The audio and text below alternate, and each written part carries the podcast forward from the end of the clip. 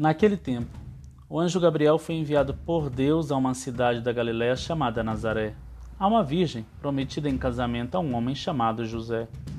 Ele era descendente de Davi e o nome da virgem era Maria. O anjo entrou onde ela estava e disse: Alegra-te, cheia de graça, o Senhor está contigo. Maria ficou perturbada com essas palavras e começou a pensar qual seria o significado da saudação. O anjo então disse-lhe: Não tenhas medo, Maria, porque encontraste graça diante de Deus. Eis que conceberás e darás à luz um filho a quem porás o nome de Jesus. Será grande, será chamado Filho do Altíssimo, e o Senhor Deus lhe dará o trono de seu pai Davi. Ele reinará para sempre sobre os descendentes de Jacó, e o seu reino não terá fim. Maria perguntou ao anjo: Como acontecerá isso se eu não conheço homem algum? O anjo respondeu: O Espírito virá sobre ti, e o poder do Altíssimo te cobrirá com sua sombra. Por isso, o menino que vai nascer será chamado Santo, Filho de Deus. Também Isabel, tua parenta, concebeu um filho na velhice.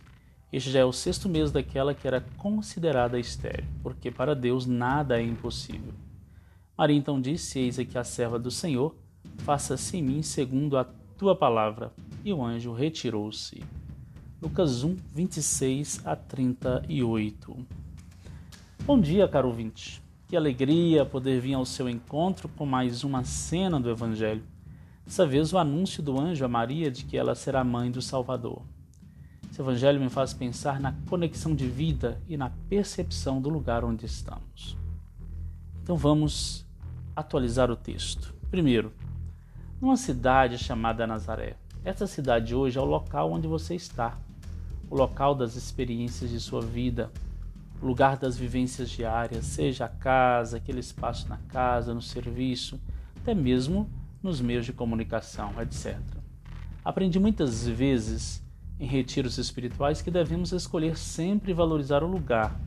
E neste lugar devemos estar atentos às boas energias, às boas mensagens, atentos aos acontecimentos, pensar os acontecimentos relacionados aos lugares, Hoje os lugares são tantos, como já disse. Vejam, até mesmo este aparelho torna-se um lugar para acolhermos as boas mensagens, as motivações para irmos adiante. Lugar que nos faz pensar, nos faz avaliar. Estejamos atentos aos lugares e o que acontece nesses lugares. Os lugares de nossas vidas nos dias de hoje, devemos estar conectados a eles. Segundo, não tenhas medo, Maria. Os acontecimentos no lugar podem nos trazer perturbações. Muitas e muitas vezes experimentamos perturbações, dúvidas, confusões. Mas, como disse acima, conectados ao local dos acontecimentos, estaremos conectados conosco mesmo, com nossa história, com nossas escolhas e com certeza tiraremos do momento boas lições, boas mensagens. Pois de tudo, conectados no espaço e a nossa vida, teremos a luz para a nossa caminhada. Não perca a conexão contigo em seus espaços, pois desconectados corremos o risco de perder a mensagem de luz. Não tenhas medo, Maria. Terceiro e último ponto. Como acontecerá isso se não conheço homem nenhum?